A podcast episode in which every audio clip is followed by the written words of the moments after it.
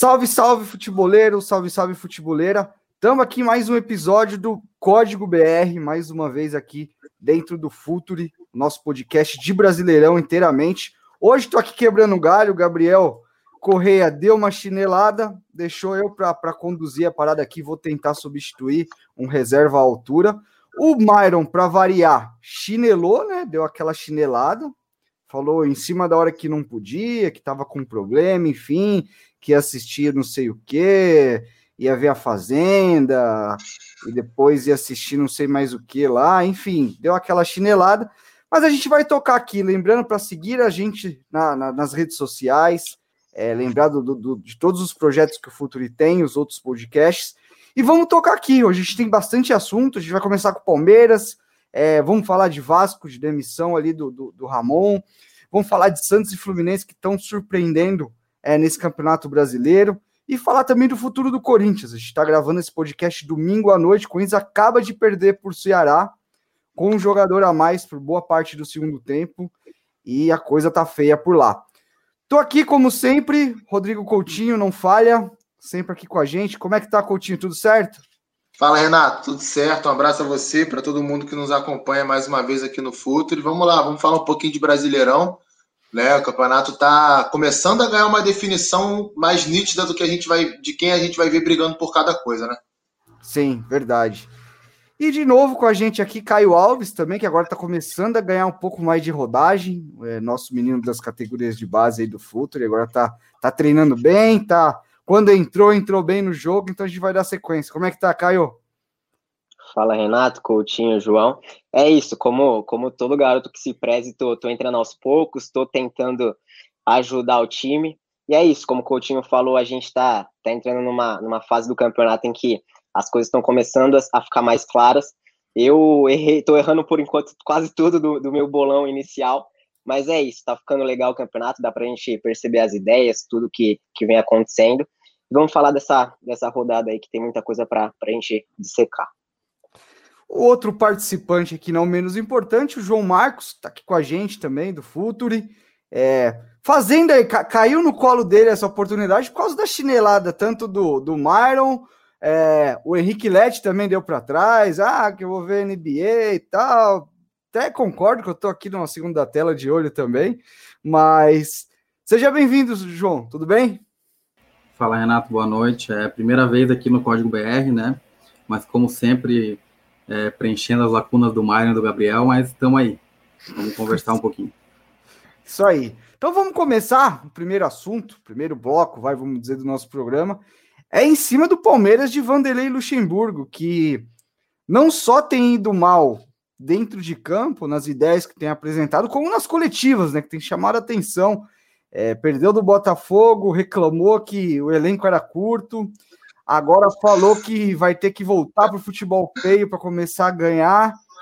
E olhando para dentro de campo, a gente vê um time que tem qualidade, obviamente que não é nenhuma seleção, mas que não entrega nem perto do que tem com, como valor individual o time, o time coletivamente com muitos problemas.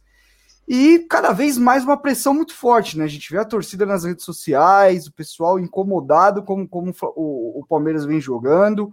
É, é, bem verdade que durante a temporada ganhou muitos jogos jogando mal, então isso acabou ali mascarando um pouco.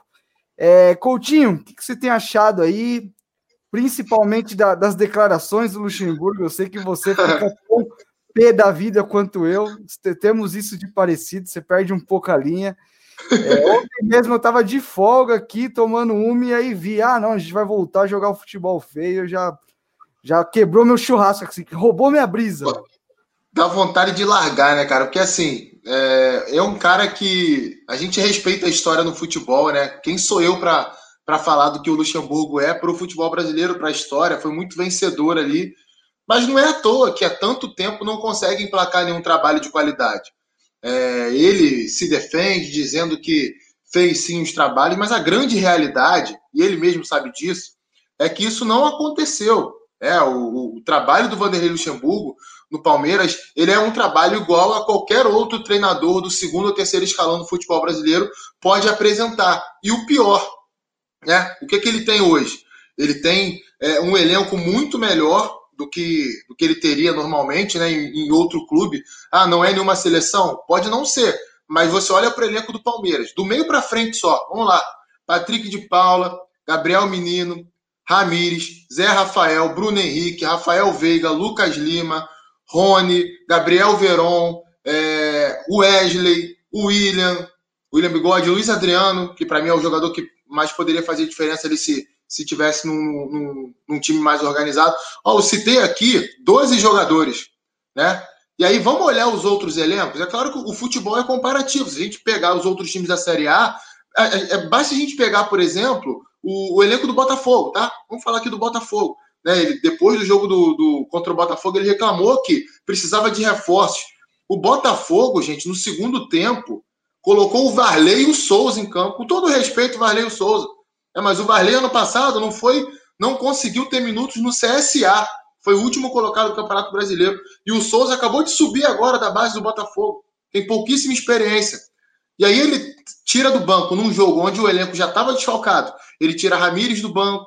É, ele tira, sei lá, outros jogadores que entraram que agora eu não lembro de cabeça, mas que é, tem, tinham muito mais qualidade do que a grande maioria das outras equipes. Agora, cara, ele é o tipo do, do cara né, que você vê a todo momento, ele parece muito mais preocupado em criar uma retórica para defender o possível trabalho dele do que de fato trabalhar e fazer o time evoluir. É, a gente pode dizer, ah, vários desses jogadores do Palmeiras eles não chegaram no nível que todo mundo esperava. Ok, mas eles estão, eles são de um nível superior a grande maioria dos elencos de futebol brasileiro. E o time não tem nada, gente, tá? Não tem nada. Você faz um esforço para olhar, você não consegue ver ofensivamente nada. E aí, é, e aí vem agora com esse papo de ah, vou voltar ao futebol de resultado, futebol feio. Nunca foi bonito, cara. Nunca foi bonito o Palmeiras dele jogando. Então, assim, parece até que a gente está falando de uma forma pejorativa, mas é, as declarações do Luxemburgo elas, elas, nos obrigam a talvez dar um tratamento que não seja assim tão equilibrado porque realmente tira do sério. É muita cara de pau algumas declarações que ele tem. E, e Caio, é, falando mais especificamente do jogo contra o São Paulo, é, até dar uma palhinha do, do, que foi o São Paulo, a gente falou na, na no, no, programa passado, a situação do Diniz era complicada. Essa vitória é muito importante, né? Além da contra o Atlético Goianiense no meio de semana, mas principalmente esse clássico, né? Porque pro, pro, pro, para o Diniz se segurar, é, é, jogo grande que vai acabar dando gás para ele. É, fala rapidamente do que foi o São Paulo e do que foi o Palmeiras também, porque eu acho que é, foi mais do mesmo, né? Um time é, completamente, é, principalmente quando tem a bola, né? Um time que se olha que ele não, ele não tem um padrão de organização de quem faz, de quem trabalha numa função, quem trabalha algum, algum conceito específico. Defensivamente era um time também muito forte mas já nas últimas, nos últimos jogos já tem mostrado também erros nesse sentido. É um time que já não consegue ser consistente atrás. É, fala um pouco para a gente do jogo especificamente, Caio. É, é, isso, concordo tanto com, com o que você disse quanto do, do Coutinho, faço as palavras do Coutinho as minhas. E em relação ao jogo, a gente viu no começo, no início da temporada, o, Luxemburgo chegou, até mesmo o presidente, o Gagliotti, falou que queria um time que, que propôs mais o jogo tal. É, e aí a gente foi vendo que, que pela dificuldade de, de colocar isso, a, as ideias em campo, a gente foi vendo um, um Palmeiras cada vez mais. É, se antes tentava trabalhar mais a bola, tentava colocar as ideias mais ofensivas, a gente foi vendo um Palmeiras cada vez mais reagindo ao adversário. Isso foi o que aconteceu no, no clássico. Em algumas ocasiões, no, no, início da partida, principalmente no primeiro tempo, é, o Palmeiras encaixou algumas pressões na saída de bola do São Paulo, deu, deu um calor ali no São Paulo, mas foi assim, exceção, porque ao longo do jogo é, era uma saída de bola é, é, do São Paulo que, que furava toda, toda a pressão do Palmeiras. Então, o Palmeiras pressionava mais ou menos com cinco homens na, no, no campo de São Paulo, mas não, não fazia, é, não, não pressionava de fato São Paulo. Então, São Paulo saía com muita tranquilidade. E a gente sabe a dificuldade que São Paulo vinha tendo, né, para sair com a bola. A gente até falou isso no último, no último código BR, e o São Paulo não teve essa dificuldade. É, entregou mais a bola ao, ao, time do Fernando Diniz, e aí entrou mais, mais nisso do, do que a gente vinha falando sobre São Paulo, que São Paulo tinha dificuldade em, é, nessa segunda fase de construção, na primeira saía bem, mas na segunda a partir do, da segunda fase já tinha, é, era tudo depositado na aleatoriedade dos jogadores, nos movimentos do que, do que o campo ia, ia oferecer aos jogadores mesmo, mas a, caiu muito nisso, mas ainda assim o São Paulo foi superior. O Palmeiras, um, um, negócio que, que chama bastante atenção é a forma como São, o, o Palmeiras sente a ausência do Gustavo Gomes. É, o, o, Palmeiras de fato era, era muito muito sólido defensivamente, mas muito muito dessa solidez se passava acho que pelo Gustavo Gomes. Ele estava jogando muito, ele era o melhor, não sei se é o melhor jogador, mas era um dos melhores jogadores, o melhor zagueiro do, do, do time do Palmeiras.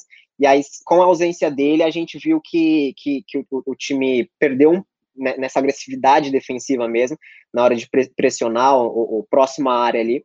E aí, sem o Luan praticamente no segundo tempo, né, que ele, ele foi ele sentiu, a, acho que a virilha, né? Ele teve uma lesão ali. Não pôde sair porque o, Luxemburgo já teve a, já tinha feito as cinco substituições. E aí foi, ficou entregue. O Palmeiras foi, ficou entregue, o, o, São Paulo dominando ainda mais as ações do, do jogo. E aí foi onde saiu a, a, a segunda, o segundo gol. E aí o, o Palmeiras se rendeu totalmente. Mas foi praticamente assim o jogo todo. São Paulo dominando as ações do jogo, é, controlando a posse sempre. O Palmeiras oferecendo muito pouco principalmente no, no campo ofensivo. Certo, certo. E, e, João, aí vindo um pouco mais de longe, né? Você tá, tá no sul, é, como que você enxerga? É, eu acho que aí tem muito essa questão de, de, de, pressão por treinador, o Kudê mesmo, que agora retomou o bom caminho, vem com uma ideia muito boa. Foi um cara que foi muito pressionado. É, você acha que o Luxemburgo, por conta de, de toda a, a, carreira que ele tem, é, de alguma forma acaba se sustentando no nome também? Ou, ou talvez ele já não tenha tanto nome como ele já teve um dia? Sim, Renato, eu acho que é bem por aí. É... Na verdade, eu queria falar um pouco mais de expectativa, cultura e ideias, porque é, eu penso que tu não contrata o Luxemburgo hoje, depois de tudo, tudo que a história recente dele, pensando em ver um grande futebol, pensando em, em, em grandes ideias dentro de campo.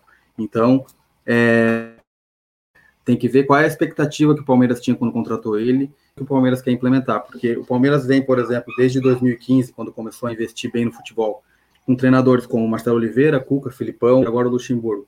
Todos esses conseguiram resultados, menos o Luxemburgo, ganhou o Paulistão, claro, mas é, não, nada comparado aos outros, mas sempre com um desempenho, um desempenho bem que nunca agradou, assim, dentro de campo, né? Então, é, o que, que o Palmeiras quer? O Palmeiras quer continuar com esse tipo de trabalho, que tem resultados, mas que não tem desempenho, ou o Palmeiras quer mudar a cultura dele. Então eu acho que dentro desse do que o Palmeiras desde 2000, 2015, o Luxemburgo tá, tá, tá dentro disso. Ele conseguiu ganhar o Paulistão, ele teve é, resultados ali no início do Brasileiro. Agora teve uma queda brusca de rendimento, é, de rendimento não, na verdade de resultado já já não não via nada de interessante Palmeiras dele. É uma coisa que o Léo batendo nessa tecla desde a final do Paulista ali, que o Palmeiras está tá vencendo, mas não tem desempenho. É, é isso que a gente tem que ver, eu acho que o Palmeiras tem que ver. O que, que o Palmeiras quer continuar trocando de técnico todo ano, ganhando, é, encaixando uma sequência aqui, uma sequência ali, ganhando um título por ano e tal, ou o Palmeiras encaixar uma ideia de trabalho, um, um jogo vistoso, ou um jogo mais consistente. Então, é, eu acho que é muito essa questão de expectativa, cultura e ideias. Eu, eu não, não, não, não digo que o trabalho do Luxemburgo é ruim, porque eu não tinha expectativa de, de ver nada diferente do que está acontecendo no, no, no, Palmeiras hoje. Então, é, eu acho que é bem por aí, na verdade. O, o Renato, João, é o seguinte, é, o, o, Palmeiras, na realidade, como é que eu vejo esse caso? O Palmeiras, ele não sabe para onde ele vai. Isso aí não é não é um problema particular ao Palmeiras, né? Isso aí é uma coisa, vamos combinar que 80% dos clubes brasileiros são assim, eles não sabem exatamente qual é o passo que eles vão dar para conduzir um projeto esportivo e a, e a partir daí pensar num treinador. Tipo, que futebol eu quero jogar? Como eu vou atacar? Como eu vou defender? É, você não vê isso, essa preocupação aí em grande parte dos clubes brasileiros.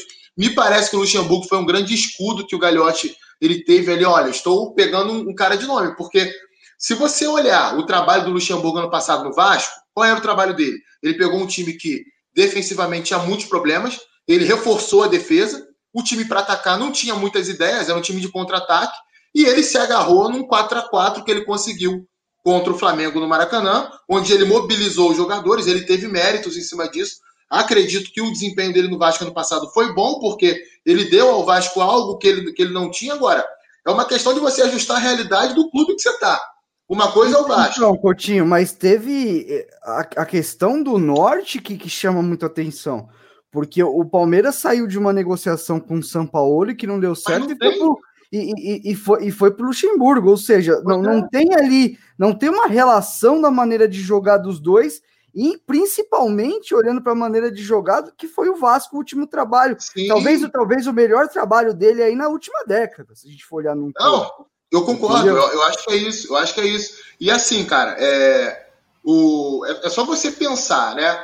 Se eu tenho na mão um elenco, como é o elenco do Palmeiras, que a nível Brasil, ele é bem acima da média, ele é muito acima da média, para o nível do, do, futebol brasileiro. É, isso me chamou muita atenção, como nos últimos dias, esse discurso do Luxemburgo, essa muleta do Luxemburgo, ela foi utilizada por vários colegas de imprensa, né, dando eco a isso como se isso fosse uma verdade. Isso não é verdade, isso é mentira. O elenco do Palmeiras é sim muito bom. Né? É, é impressionante quando você tem um elenco como esse, como quando você é protagonista no futebol brasileiro. Né? Você paga altos salários, você tem um grande orçamento, você contratar um treinador que apresentou o trabalho que fez no Vasco no passado. Será que alguém dentro do Palmeiras pensou assim, não? No Vasco foi assim, no Palmeiras vai ser diferente. Eu tenho certeza que ninguém pensou nisso, ninguém pensa nisso. Assim como quando foram pensar no Sampaoli, ninguém pensou que o time dele atacava de tal forma, que ele pediria a contratação de tantos jogadores, que defendia de, de, de tal maneira. Então, assim, é, o Palmeiras, infelizmente, é mais um clube do futebol brasileiro que tem muita grana em caixa, mas não sabe o que fazer no futebol, não sabe o que pensar no futebol. E o resultado está aí. A gente é obrigado a ficar vendo esse tipo de coisa, né, a ter o Luxemburgo dando esse tipo de declaração, e infelizmente muita gente embarcando. Eu acho que, sinceramente, é ruim para todo mundo, não é só para o Palmeiras, não. É ruim para o futebol brasileiro. É porque a gente tem esse tipo de declaração sendo repercutida, ganhando eco e muita gente se fazendo em cima disso. É, é um dos motivos que o futebol brasileiro ele não anda para frente. Esse tipo de coisa acontecendo. E até para fechar aqui o assunto Palmeiras, talvez o grande, o grande, a grande boa notícia tenha sido os meninos aí, né, da base que, que conseguiram ter sequência, conseguiram de alguma forma ali é, mostrar seu valor, até porque são meninos com, com bastante personalidade, a gente vê no jogo deles. E aí fica muita questão também, assim, né? Os amigos palmeirenses falam assim: tá bom, vamos mandar o Luxemburgo embora só a favor, mas aí traz quem, né, cara? É, esse, esse é um problema que está muito claro no futebol brasileiro. A gente já vai pular de assunto e agora falar de um que já foi demitido e agora o clube vive ali um impasse para escolher é, quem vai ser o novo treinador numa condição totalmente diferente do Palmeiras, que, que é um time que paga em dia, que tem uma condição financeira melhor, que é o caso do Vasco, né, gente? É, queria até começar com o Caio sobre essa demissão do Ramon, que teve ali um, um início muito bom, e muita gente brincou, né, Caio, que ah, o Ramon ali começou a tentar jogar um futebol com posse, deu um padrão pro time, ganhou uns jogos, se viu lá no, no G4. Aí o pessoal achou que ia ser campeão, Caio. O que, que aconteceu? É isso, é. Ele foi, foi vítima da, da própria expectativa gerada a partir dos resultados, né? É mais, ou menos dá para dá a gente considerar o, mais ou menos o que aconteceu com o Diego Aguirre no São Paulo em 2018, né? É, foi isso, ele, ele conquistou. A gente sabia que o, que o elenco do, do Vasco era para brigar contra o rebaixamento, ou se não isso, é, até décimo mais ou menos na primeira tabela ali, se, se conseguisse. E, e no, no, início do, do campeonato ele acabou sendo líder, então acho que mudou tudo, o pessoal achou que era para brigar para ser campeão e tudo mais, mas, né, vamos ter calma. E, e aí, queda de rendimento do Vasco vai muito é, é pela queda dos, do, dos dois principais é, jogadores do. Dois dos três principais jogadores do Vasco, que, que é o Thales Magno e do, do Cano. O Cano, na verdade, a gente sabe, é, pelo menos eu tenho uma visão particular dele, que se você. Eu comparo ele, guardadas as devidas proporções, eu comparo ele ao Icardi se você não alimenta ele durante o jogo, você não, não vai, ele não vai poder contribuir muito. Ele, ele, ele vai passar fome. É isso. Com o time então, inteiro. Se você não tiver um time ali que, que saiba alimentá-lo e saiba ficar é, chamando ele para jogo, ele não vai poder contribuir fora da área. E o Thales Magno, que, que terminou a temporada muito bem, até que começou bem a temporada, fez um bom campeonato carioca, mas logo depois da, do, da, da, da, evolução do Vasco no campeonato, ele, ele caiu bem de rendimento, e a gente sabe que o jogo passava muito por ele, ali na, na ponta esquerda, E, e até mesmo o Felipe Bastos, que teve uma, uma boa fase ali no início da, da, da, do campeonato, e logo caiu também de rendimento, mas na verdade era, acho que é o nível do, do Felipe Bastos mesmo que aconteceu com ele, foi uma boa fase. Então eu, é, eu deixo mais. O Bastos, o, Bastos, o Bastos voltou ao normal, né? Para falar bem a verdade. É, é isso, ele, ele, teve a boa é. fase, agora é o normal do Bastos. Mas enfim, é, eu acho que passa muito pela, por essa queda, principalmente do rendimento do, do Thales Magno. E é isso, ele, ele foi vítima do, da própria expectativa. Eu vi, quando eu até tuitei sobre isso, falando que, como todo mundo, achou um absurdo. É, e, e, até estranhei, porque muitos torcedores do Vasco con, concordaram com, com, com, a demissão dele, falaram que não estava jogando bem, e de fato não estava jogando bem, mas, mas não era para demissão. Na, pelo menos na minha visão, foi bem absurda assim, a demissão dele. Ainda mais se a gente for considerar que o que, que quem tá. Quem, quem tá, não sei se está próximo, mas quem está sendo cogitado para o lugar dele é o Dunga. Eu acho que o treinador mais próximo agora é o Dunga. Então a gente vê que o Campelo não, não, não sabe muito o que quer. Até a entrevista dele depois do, da demissão, falando que, que se não fosse agora ia ser quando, e esperar o chegar na zona de rebaixamento, sendo que tipo, o Ramon dos últimos treinadores era não só o melhor, mas é o que fez o melhor trabalho, o trabalho mais coeso, o que tinha pelo menos era mais promissor. É, enfim, coisas do futebol brasileiro que não dá para entender. E, e João, é, como, como que você viu essa queda do, do Ramon? É, eu acho que chama muita atenção que o Caio falou de muitos torcedores terem sido a favor, que tinha que cair mesmo. É, eu, eu, particularmente acho meio bizarro porque talvez tenha sido a primeira fase mais turbulenta dele mesmo assim. E, e, e você não conseguiu nem dar tempo para o cara para ver se ele conseguia ajustar alguma coisa, se ele conseguiu tirar alguma coisa, mudar alguma situação para retomar os, os, bons resultados, a, a boa performance. É, como que você enxergou tudo isso? Como que você vê também essa questão da torcida, né? Que mesmo o cara sendo ídolo, não, não tava muito nem aí pro, pro, pro, pro cargo dele, não. É, a gente sabe que torcedor, essa questão de ídolo, não, às vezes não, não pesa muito, principalmente quando a gente está falando de treinador, né? A gente vê muito torcedor pegando um ídolo jogador dentro de campo, ainda mesmo depois de tudo, e tu imagina treinador. Mas tá, eu até fui buscar com, com torcedores do Vasco alguma perspectiva dessa questão do Ramon, realmente o pessoal era muito favorável. E é, entra muito no do Palmeiras, mas é questão de expectativa e de cultura. Então, do Ramon, aí traz o Dunga, traz Filipão, que é, são salvar o, o, time lá no final do campeonato, entendeu?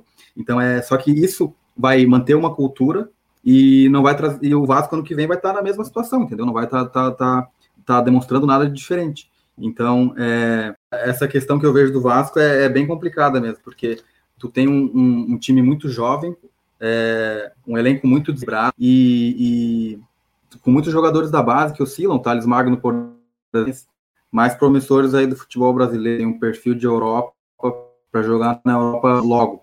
Mas é um jogador muito jovem, que daqui a pouco vai oscilar, entendeu? Então é, é a situação do Vasco é, é, realmente complicada. E eu também peguei algumas informações que tinha alguma situação interna do Vasco. É, por exemplo, teve. Claro que a gente não sabe se é verdade, né? São coisas que saem na imprensa é, de uma, uma meio que uma guerra entre o Ramon e a fisiologia, porque ele forçou alguns jogadores, como o Juninho e o Ricardo Graça, que acabaram é, se machucando, ficando um tempo fora. Porque é aquela coisa, né? Tu não tem um elenco forte, então tu, tu, tu acaba usando os jogadores quarta e domingo ali, forçando teus melhores jogadores, em algum momento vai dar alguma coisa. E o Ricardo Graça até bem interessante que ele estava jogando com, com o Castan e os dois ao mesmo tempo se machucaram, ficaram um tempo fora, daí jogaram dois jogadores jovens ali, isso aí é, é questão de elenco curto que o técnico acaba pagando também. É, e tu tem o, o, o, teu principal jogador, que é o Cano, depende muito de ele ser é, abastecido, entendeu? Não é um cara que gera evento, ele é um cara que finaliza. É, então, se tu tem um time que não está gerando evento para ele, é, o teu lateral esquerdo é o Henrique, que faz praticamente um terceiro zagueiro, não chega no fundo. É, o Benítez se machucou, acho que ficou com Covid também, é, ficou alguns jogos fora, que era o jogador mais criativo do time. O Pikachu também vive uma fase ruim. Então, se o teu centroavante, que é, que é fazedor de gol, não é abastecido, fica complicado. E o Cano não é um cara que vai, vai, vai te dar nada que não seja só a finalização. É, então, o Ramon sofreu com algumas coisas, eu acredito que, que não sofreu com nada de, de, de muito diferente do que os outros técnicos sofrem. E o Vasco resolve, não, não, não bancou, né? Não quis pagar para ver preferiu mudar para ver se consegue uma, uma sequência com o interino, uma sequência com o novo técnico para retomar o caminho. E, Coutinho, para a gente fechar aí, o que, que você vê de, de, de perspectiva? É, dá um pouco aí da sua, da sua visão, se você está aí no Rio, então tá mais até de perto, acompanhou até mais jogos que o Vasco uhum. que a gente. É, a queda de desempenho foi, foi brusca, eu acho que essa percepção todo mundo teve, mas você acha que era algo que não era, vamos dizer assim, arrumável, ajustável? É, e como você vê aí os nomes? Fala-se de Dunga, fala-se de Filipão, a gente já vê uma, uma ideia totalmente diferente.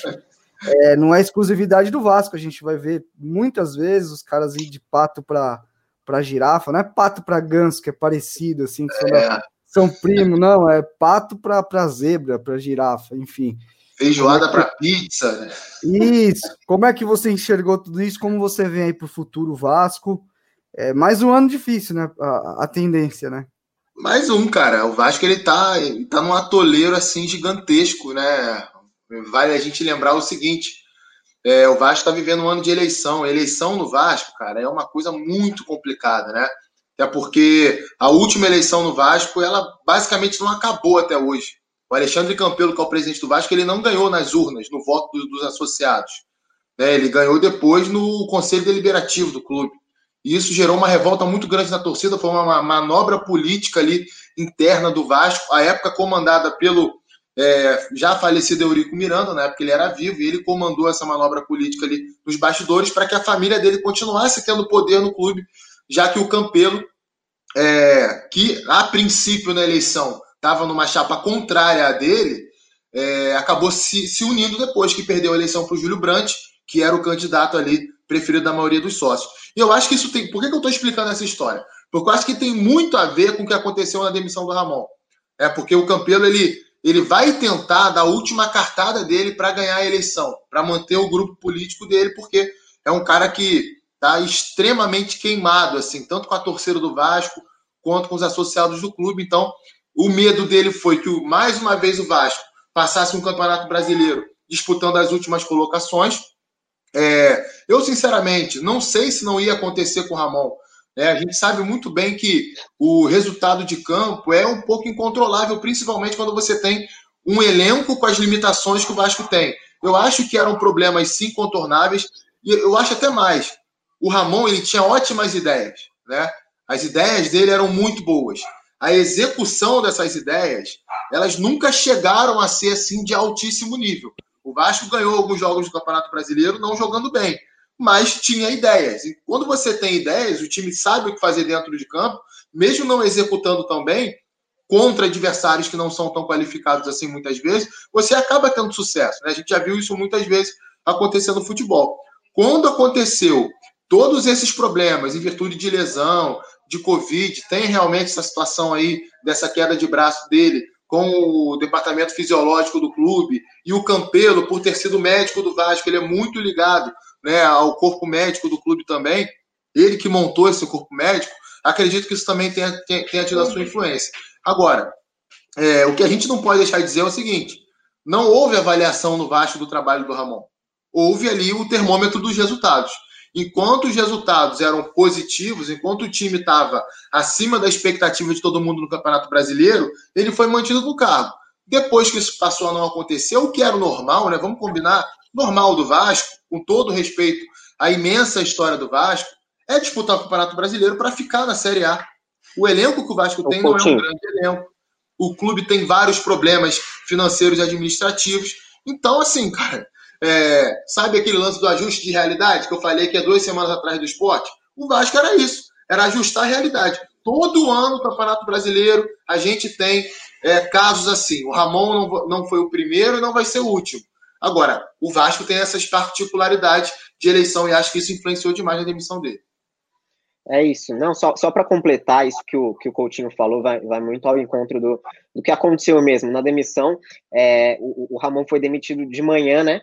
E, e coincidentemente, o, o, o, Campelo teve um almoço com os associados na sede do clube no mesmo dia. Então deu, deu para ver como as coisas se conectam é, e, foi meio que para dar uma resposta, assim, ele sabia que ia ser pressionado, porque o, o Vasco vinha de derrota para o Bahia, e uma goleada pro Atlético Mineiro também. Então foi meio que uma resposta assim, ó, para eu não ser pressionado no almoço, para tentar ganhar voto, vou demitir para dar uma acalmada e a gente seguir. Então mostra muito tá como que, que funciona a política. E tá em é campanha. É, exa exatamente. Bom, vamos, vamos esperar aí os próximos capítulos do, do Vascão, ver quem que vai ser o escolhido, que milagre que ele vai ter que fazer para sustentar no, no, no, cargo, principalmente. E vamos tocando aqui agora falar de, de, duas surpresas, assim, entre aspas, né? Não vou falar, é, coloco entre aspas, porque são, são duas equipes muito grandes, mas que, que as expectativas talvez eram menores do que o que elas têm apresentado. Obviamente, cada um com as suas particularidades, mas que é o Fluminense e o Santos, né? Que o Odair Helman chegou a balançar no cargo ali em algum momento, é, chegou-se a, a, a, pedir a, a, demissão dele, e hoje, é, até olhando na tabela aqui, o Fluminense é quinto colocado e o Santos é sexto colocado, ambos com 24 pontos e 15 jogos disputados. É, Coutinho, fala pra gente do, do desse Fluminense do Odair. É, é, um time também com muita dificuldade, né, para montagem, assim, teve muitos problemas de lesão também no, no, no, percurso.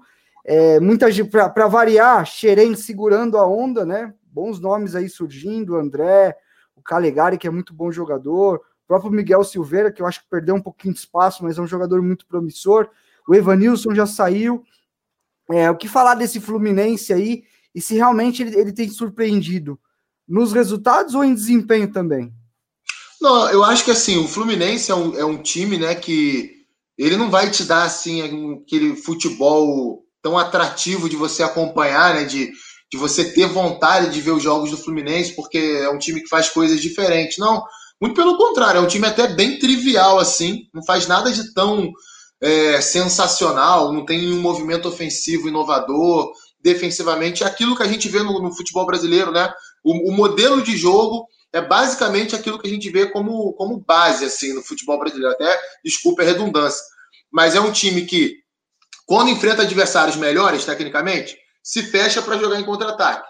E aí tem um sistema defensivo bem organizado. É, o Daí já tinha feito isso no Internacional e no Fluminense ele faz de novo. Não é um sistema defensivo com muitos problemas, é um time bem organizado defensivamente. Quando enfrenta adversários inferiores tecnicamente, sofre um pouquinho para criar, né? tenta lá criar os espaços, é muito dependente do Nenê, aí você vai ver se ele vai, vai estar num dia bom fisicamente mesmo aos 39 anos de idade. É um cara que, para o nível do futebol brasileiro, segue entregando muito ali nas proximidades da área, em último passe, finalização, em bola parada. Acho que é, não dá aqui para a gente ficar, pegar o Nenê e olhar, ah, um cara de 39 anos, né, um cara que já passou por tudo quanto é clube, e achar que isso vai definir o Nenê. É, muito pelo contrário. Assistindo os jogos do Fluminense, você percebe que o Nenê é um cara ainda muito útil ao Fluminense. É um cara muito necessário ao, ao time tricolor. E o Odair Helman sabe disso, tanto é que em alguns jogos ele coloca o Nenê em funções um pouco diferentes, de acordo com o adversário. Hoje, por exemplo, o Bahia ia jogar com o Hernando de lateral direito, ele colocou o Nenê aberto pela esquerda, reforçou o meio com o Iago Felipe. Então, assim, são coisas que, que você, vai, você vai percebendo. E é um time competitivo. Agora, opinião que eu tenho. Tanto, tanto quanto o Fluminense quanto o Santos. O Santos ainda é um pouco. Acho que o Santos tem mais potencial técnico, né? Vejo no Santos ali mais capacidade para competir é, com equipes mais fortes no campeonato. O Fluminense ele está na quinta colocação por aquilo que é o Campeonato Brasileiro. É, o que, que é o Campeonato Brasileiro? Um campeonato com muitos times desorganizados, com muitos projetos sem, sem imaginação, vamos colocar assim, projetos acéfalos, né? Você não tem ali clubes sabendo o que querem no campeonato. E quando você tem um treinador que dá o básico de organização, com jogadores experientes, com um elenco minimamente equilibrado, né? Em alguns setores, o, por exemplo, os zagueiros do Fluminense, Nino, Matheus Ferraz, Digão e Lucas Claro. Você não tem ali nenhum grande desnível né, entre um e outro. Vai jogar um, não vai jogar outro, então você mantém basicamente ali o mesmo nível. E ainda é um elenco que perdeu jogadores importantes, como por exemplo o Gilberto, né, antes do campeonato começar, e o próprio Evanilson, que eram dois caras assim, primordiais do time. Então, eu mais uma vez bato palmas para o Dairel. De novo, não é um time maravilhoso, não apresenta um futebol vistoso, mas é extremamente competitivo e vai ser até o final. O nosso grupo de WhatsApp, eu até cheguei a brincar alguns dias atrás, falei que o Fluminense brigava pelo G6 e eu fui quase apedrejado. O Fluminense está na quinta colocação. E eu acho que vai brigar pelo G6 até o final do campeonato. Coutinho, Se é... o Mister Campeonato Brasileiro falou, eu acho que não, não dá para duvidar. E, e, João, trazendo você para a conversa já, é, você vê semelhanças com, com, o trabalho do Inter aí? Talvez o Inter tinha um pouco mais de, de qualidade é, com relação a peças, mas é, é, bem parecido mesmo, né? Um time que, que muito, muito rígido na defesa, muito resistente, time que protege bem a área, que consegue competir, que pressiona bem a bola e um jogo mais direto, né? E, e no Inter aí, por, por vezes, deu bastante certo, né? É, Renato, eu assino embaixo tudo que o, que o Coutinho falou aí sobre o Odair. É, um, Para mim é um, é um trabalho que tu não pode esperar grande futebol, não pode esperar um futebol ofensivo, mas tu pode esperar um time muito organizado e um time muito competitivo. É, no Inter, realmente, como tu disse, ele tinha um material humano melhor, desde o primeiro ano que o Inter montou um time na Série B em 2017 para jogar a Série A praticamente. Então, na 2018 não teve grandes mudanças, um jogador ou outro aqui. Então, ele, ele conseguiu um bom elenco já no primeiro ano e, e chegou até a brigar pelo título em determinado momento. E o Kudê, por exemplo, é um cara que aproveita hoje no Inter muito do, do, do legado do Odair. É, o, o, trio de meio campo dele ali é, Edenilson, Patrick e Lindoso é o mesmo, é um, um meio-campo de muita pressão na bola, de, de, muita intensidade, que é uma coisa que a gente sempre viu nos trabalhos do Cudê e que ele já pegou praticamente pronto ali no Inter, só foi adaptando uma coisinha aqui, uma coisinha ali.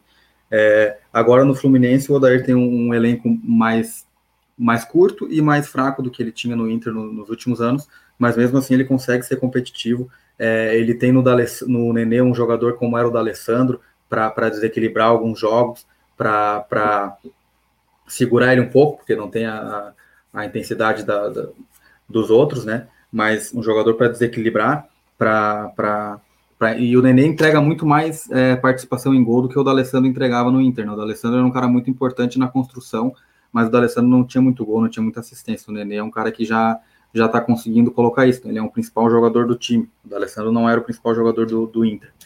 É, mas é isso, cara. O, o, o Odair é um cara vai, que vai te entregar muita competitividade, muita organização, principalmente defensiva. É, ofensiva é uma questão mais de fazer a bola chegar para os jogadores da frente desequilibrarem ali. É, mas ele tem, tinha, tem uma dificuldade séria de jogar fora de casa. No Inter ele tinha essa dificuldade, principalmente contra, contra times maiores. Era isso que acabava quebrando um pouco o Inter na, na, na hora de brigar ali realmente pelo título, porque deixava muito ponto fora de casa.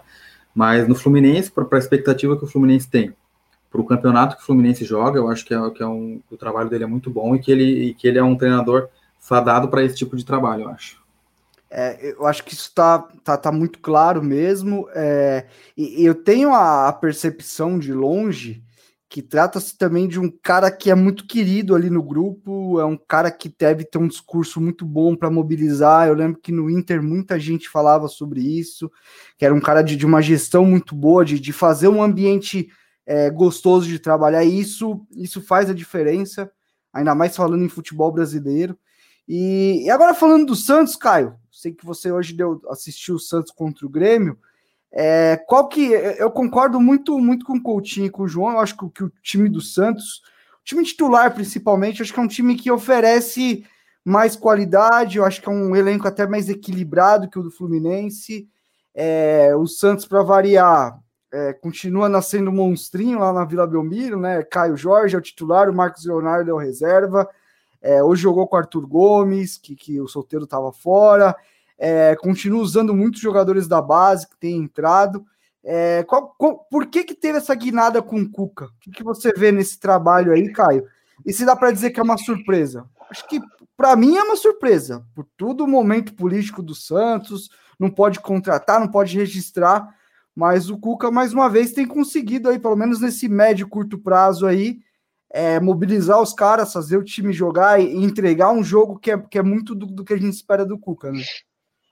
Sim, eu acho que, que dá para considerar surpresa, sim. E esses dias eu falei é, que o Cuca era o treinador, é, se não existe perfeição, é o, é o que mais se aproxima dela para o momento que o Santos vivia. Cuca, a gente sabe a história dele no, no futebol brasileiro, é, é rodeada de, de, casos assim, no Palmeiras foi assim, é, podia ser no São Paulo, acabou por diversos motivos não acontecendo, e no Santos, Cuca que, que costuma montar elencos, é, gosta de pegar assim trabalhos de, digamos assim, terra arrasada e, e, e elevar o nível mesmo, a, a, o nível hierárquico do time, é, colocar os jogadores para cima, trazer os jogadores para si mesmo. É, eu não gosto de usar muito esse, esse termo, mas enfim, é o que vem na, na cabeça agora, ser mais esse paizão, assim, de trazer o elenco para para si, de, de não complicar muito no momento que as coisas estão difíceis. E, e é isso, acho que o, o Cuca ele soube é, e, é importante, mas para além do, do da, da, questão técnica, ele, ele soube é, é, trazer os caras tão, tão para perto dele que, que, que, hoje a gente vê os, os moleques entrando assim, que, que até mesmo alguns não tinham nenhuma partida entre entre, entre o time, entre a equipe profissional e eles entram assim, como se fosse jogo do sub-20, sub-19, tranquilamente. Então, é, é, um time que a gente viu um, com, com o Gesualdo, um time muito um ataque muito rígido, né? Um time, um time muito previsível assim. E a gente, em algumas partidas, a gente conseguiu ver, ver o Cuca até mesmo utilizando o ataque posicional, mesmo que o Gesualdo estava é, implantando no Santos. Então a, a, gente pode perceber que ele não, não, não chegou assim para mudar tudo de, de uma hora para outra. Evidentemente que, que, que a fase do Marinho ajudou muito. Então o Marinho é o principal jogador, não, não só do Santos, mas do, do país é, junto com, com o Thiago Galhardo. Então, isso ajudou muito para que ele pudesse conquistar esses pontos, é, para que, fez, que, que o fez chegar até a sexta posição hoje. É, mas acho que não dá para limitar, resumir só ao Marinho. É, é, ele vem, aos poucos, vem colocando as ideias dele, é, vem trazendo os jogadores para si. O, o, o Jobson, antes escanteado, tá, hoje jogou uma barbaridade, jogou demais igualmente o Lucas Veríssimo, que é um dos melhores zagueiros do país. Então é isso, a qualidade do Cuca, ele soube utilizar a principal característica dele, que é, que é não complicar, colocar as, as ideias deles, dele aos poucos e, e trazer o jogador para ele. A, partir do momento que, que a gente vê o Marinho falando que o Cuca é o presidente do time, que é, é ele, é, ele dá o pitaco dele em cada área do, do clube e, e é o, aquele pitaco que que aquela ideia que ele coloca que traz mesmo, que acrescenta ao time, ainda mais quando o time tá, tá refém aqui da, daquele, daquele comandante mesmo, que, que traz tudo para ele, a responsabilidade para ele, chama, chama responsabilidade. Então, a, acho que era o treinador perfeito. É uma surpresa, mas a gente tem que tomar cuidado com, com as expectativas, da mesma forma que a gente falou do Ramon. É, não é porque tá ganhando, tá 12 partidas invictas que, que vai ser campeão, que vai brigar por título, mas aos poucos é, dá para o Santos vai criando sua cara com, com, agora com a, com a dívida do Hamburgo bloqueada. A gente vai vendo que, que alguns jogadores vão chegando. Então, com calma, com paciência, é, dá para dá para observar um, um, futuro talvez promissor, talvez positivo para o Santos com o Cuca. A gente já. Ô, Caio, gente... é, o, o trabalho do. Só complementando, Renato, é, o trabalho do Cuca que eu vejo no Santos hoje, é, na verdade, a, a é, os últimos que ele teve sucesso foi no Palmeiras, o Santos chegando no meio da temporada e fazendo exatamente isso que tu falou, é, moldando, se adaptando e conseguindo finalizar um trabalho é, satisfatório para o clube que contratou ele. E então é só para complementar mesmo. É... Certo, certo. É, bom, já está indo para o final do programa aqui. É, eu, eu, eu acho que o, o, estilo de jogo do Cuca tem muito a ver com o que é o Santos, né? Que é o jogo mais solto, mais direto e mais rápido, né?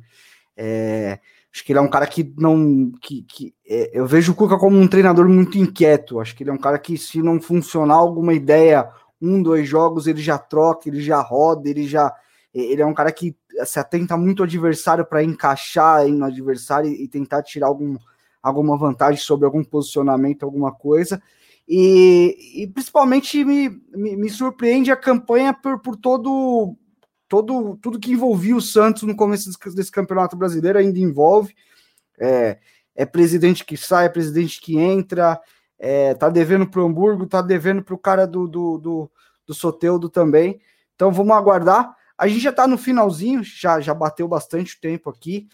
Mas a, a, notícia que tem bombado aqui na hora que a gente está gravando o, o, podcast, vamos, vamos colocar aqui uma, uma coisa até mais, mais recente, que é a, a provável ida do Wagner Mancini para o Corinthians.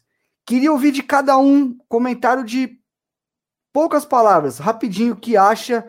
É, a gente pode trabalhar melhor no próximo capítulo, falar um pouco mais sobre isso, até talvez o Wagner Mancini já com algum jogo comandando o Corinthians.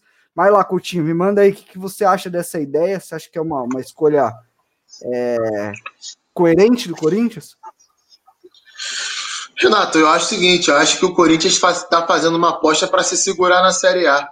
Por mais absurdo que isso possa parecer pensando no tamanho do clube, né? Mas é, o Wagner Mancini ele já provou que ele consegue ser aquele chamado bombeiro, né? Que antigamente era chamado futebol brasileiro. O cara chega, apaga o incêndio, faz uma organizaçãozinha ali mais ou menos e o time segue até o final do campeonato sem grande brilho, mas também sem perder tantos jogos. Acho que é muito por aí, né? Sinceramente me surpreende um pouco, mas é, acredito que o Corinthians caiu na real. Sabe que a briga é para ficar na Série A e talvez o Wagner Mancini seja um bom nome. E, e lembrando que o papo é de contrato até final de 2021, então esse incêndio vai ser longo pelo jeito, né? Vamos ver se Corinthians tem eleições aí no final do ano. É, vamos ver se, é, obviamente, se entrar outra diretoria, pode querer trocar também. Aí mais uma multinha, né? Esses treinadores ficam ricos com multa rescisória, não com salário. E tá aí também tudo certo, não estão fazendo nada de errado. Caio, o que, que você acha rapidinho também? É isso, acho que, que deve acontecer mesmo. O Marcelo Braga, repórter do Globo Esporte, acabou, faz alguns minutos, acabou de dar aqui que ele já se despediu do elenco, já já tá vindo para São Paulo, então deve acontecer mesmo. É, é isso que, que, o Coutinho falou. Acho que se tem alguma coisa de positiva é que o, os dirigentes perceberam que, que o, o, buraco é mais embaixo, que, que o time está realmente, ou se não está, vai brigar por, por contra o rebaixamento.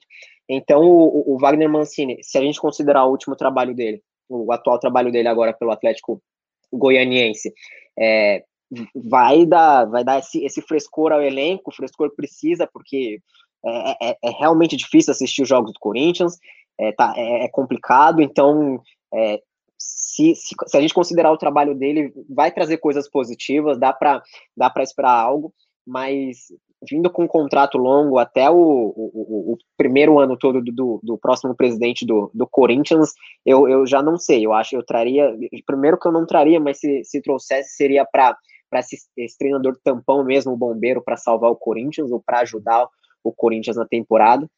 Mas enfim, é, já que é o que tem, eu acho que vai melhorar, mas não esperaria muito. João, para fechar rapidinho, o que, que, você acha do, do, Mancini no Corinthians? Depois eu, eu fecho. Contrato até o fim de 2021 é, é a chance do Mancini, né? Dele não se provar só como bombeiro, de ele depois encaixar um, uma que consegue. É, o trabalho dele no é interessante até aqui, ele consegue muito bem com um elenco muito é, abaixo da média do futebol brasileiro da, da Série A. E o Corinthians realmente está complicado, né? Desde o Thiago Nunes, apesar de o Thiago Nunes até ter mostrado alguns momentos, algum desempenho satisfatório, mas é, resultado não veio e depois o desempenho caiu bastante no brasileiro. E o conseguiu o resultado e nem desempenho, né? Hoje o jogo com o Ceará foi bem complicado. É, o time jogou o segundo tempo praticamente inteiro com a mais, é, não conseguiu agredir. Foi, a chance que criou foi no, no abafa no final, depois de já ter tomado é, o gol da virada. Então é tá complicada a situação do Corinthians. Ver como é que vai ser a relação do Mancini. Ele primeiro vai ter que conquistar os jogadores, né? Conquistar o vestiário, é, fazer esse trabalho de dentro para fora para depois é, buscar alguma coisa de desempenho. E se os resultados não virem, não vierem desde o início, vai ser complicado. Vai ter que ganhar na sorte ali, ativação no início para depois ele implantar alguma ideia, né? É, eu acho que vai muito da linha do que todo mundo falou. É, eu acho que os primeiros jogos vão ser muito importantes, porque é um treinador que já chega com, com, uma rejeição. Ele teve até um problema de ter falado do Corinthians, tem até uma coisa num jogo na Arena Corinthians também. É, realmente acho difícil alguém piorar do que está hoje, porque hoje o Corinthians é um time realmente, vamos dizer assim, ele não tem nada defendendo, não tem nada atacando. É um time que, que não oferece consistência em nenhum setor. É, para você até ver, o Fagner é um jogador que, que tem, caiu muito de rendimento. Você vê como o, o, contexto derruba até o Gil, tem feito jogos ruins, um cara que sempre foi muito consistente. Então, vejo muito como todo mundo falou. É um cara para chegar, para urgência. Eu acho que se oferecesse um, um, um contrato para ele até o final do campeonato, certamente ele não viria, então também é, eu acho que essa questão de dois anos acabou sendo uma, uma, uma chance de, de tentar convencer o cara a vir. E aquilo, vamos esperar, ver como que vai ser o Corinthians depois de, de eleição aí. A gente está chegando no final, vou dar aqui rapidamente a classificação do campeonato. Atlético Mineiro, 14 jogos, 30 pontos. Internacional, 28 pontos, mas com jogo a mais. Flamengo, 27, terceiro, 14 jogos. São Paulo, quarto, com 26 pontos, 14 jogos também. Aí vem na sequência Fluminense e Santos com 24, Palmeiras com 22, Fortaleza com 21, Sport com 20, Vasco com 18, Ceará, Atlético Goianiense e Botafogo também 18, Grêmio 17, aí vem uma porrada de gente com 15. Atlético Paranaense com 15, Bahia com 15, Corinthians com 15, Corinthians já na zona de rebaixamento em 17 Atrás dele vem o Curitiba com 13, o Bragantino com 12, o Red Bull Bragantino, e o Goiás com 9, o lanterna do campeonato. Coutinho, obrigado. Domingão é nós de novo, hein? Valeu, Renato. Valeu, Caio, João. Um abraço aí para vocês. Vamos lá, todo domingo a gente está aqui falando um pouquinho dessa cachaça, né? Campeonato Brasileiro é uma cachaça. É isso, é isso. E daquelas bem vagabunda que você, mesmo assim, você gosta. É, é, é, é fraca, mas te anima. É. Não é, Caio? Abraço, Caio. Valeu pela presença. Valeu, Renato, Coutinho João. Quando precisar, é só chamar. Abraço. João, valeu pela, pela chegada hoje aí. É, substituiu bem aí a chinelagem dos caras. O Gabriel não chinelou, não, que ele tava trampando. O Mairo, no mínimo, tá tomando uma, ou seja, cachaça também, que nem o Campeonato Brasileiro. É nessa aí que perde vaga no time, ó. Ficar de chinelinho, é o Instituto entrar bem. É, valeu, Renato. Valeu, Coutinho, Caio. É, próximo Miguel do Myron. Sabe que eu tô aí para ajudar. Valeu, abraço. Fechou. E é isso, galera. Código BR fica por aqui. Semana que vem tem jogo, né? Data FIFA e não parou. Semana que vem a gente está aqui de novo para analisar mais uma vez o Campeonato Brasileiro para vocês aqui no Footer. Um abraço, valeu!